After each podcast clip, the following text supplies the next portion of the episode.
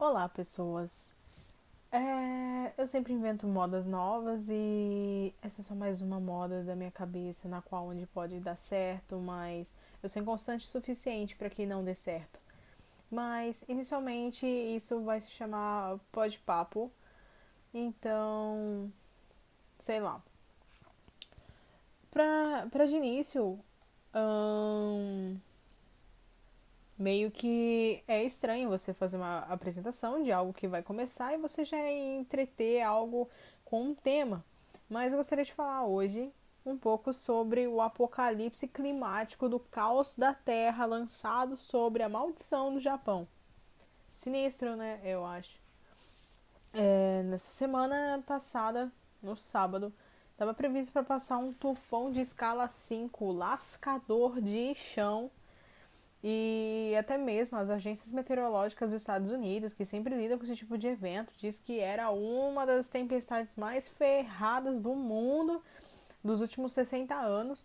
Então, foi um negócio que você pensava, caraca, vai acabar o mundo. E foi quase isso, porque a sensação que eu tive na real de estar vivenciando tudo isso foi porque teve um aviso em grande escala, teve precaução a grande escala e não é para menos. Muitas pessoas foram afetadas, muitas pessoas estão desaparecidas ainda, muitas pessoas estão sem casas, muitas pessoas faleceram e muitas estão sem várias coisas. É... A previsão era de que esse, esse tufão fosse passar aqui no Japão, na região de Kanto, que é mais precisamente na região, vamos dizer, aspas, famosa por ser a parte onde fica Tóquio, a capital do país, onde tem Yokohama, Chiba, onde tem as tipo uma das mais grandes, a mais grandes concentrações de pessoas e de atrações turísticas também. Então, iria abranger uma grande escala de pessoas e de eventos e isso e tal. Nesse mesmo dia, no sábado, antes mesmo sequer do tufão chegar em solo japonês, é, teve um tornado em Tiba, onde já tinha sido capaz de acabar com água, luz nas casas, destruir várias casas. Também no decorrer do tufão, quando começou a passar em solo japonês, teve também um terremoto de 5.6 a escala Richter, e então isso fez com que realmente fosse um caos tremendo na qual as pessoas achariam que pudesse ser o fim de tudo isso. E não é para menos. É, muitas pessoas ficaram sem luz, sem meio de comunicação, e então foi liberado um Wi-Fi que sei lá da onde, que funcionava-se por 72 horas para as pessoas entrarem em contato entre elas, caso tenha família em outras cidades, outros estados e precisasse é, se encontrar em algum outro meio por algum motivo. Só que sendo e chegando neste assunto, na verdade o Japão já estava numa fase de reter os alimentos e reter é, os meios de combustíveis, tanto etanol, gasolina, tudo que fosse já não estava sendo mais comercializado nos postos, é, em mercados e lojas de conveniência. Você já não achava mais pão, não achava mais é, miojo, vamos dizer assim, os capulamens. Não tinha mais basicamente comida alguma.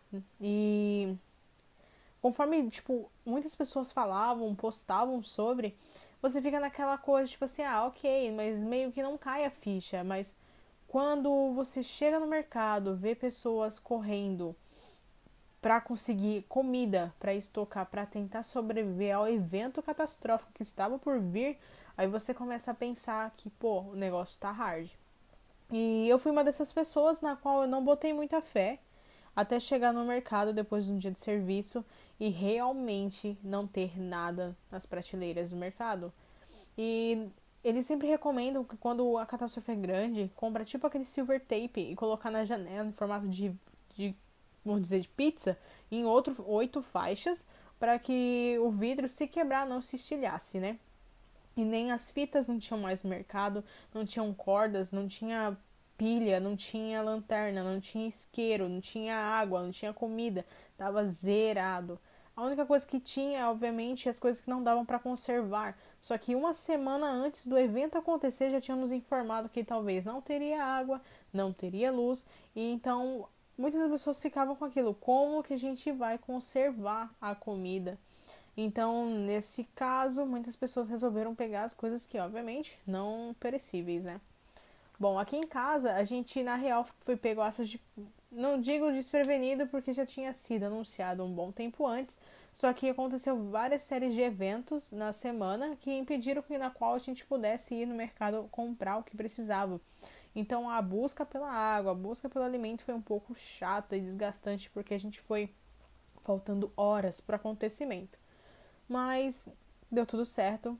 Eu fico feliz que muitas pessoas tenham ficado bem, mas por hora também fico triste porque muitas pessoas não sobreviveram, muitas pessoas estão desabrigadas, muitas pessoas estão com entes queridos desaparecidos, mas é, o Japão está mobilizando pessoas para poder ir em busca de outras pessoas. Algumas redes de restaurantes estão disponibilizando alimento de graça para aqueles que foram prejudicados pela tragédia.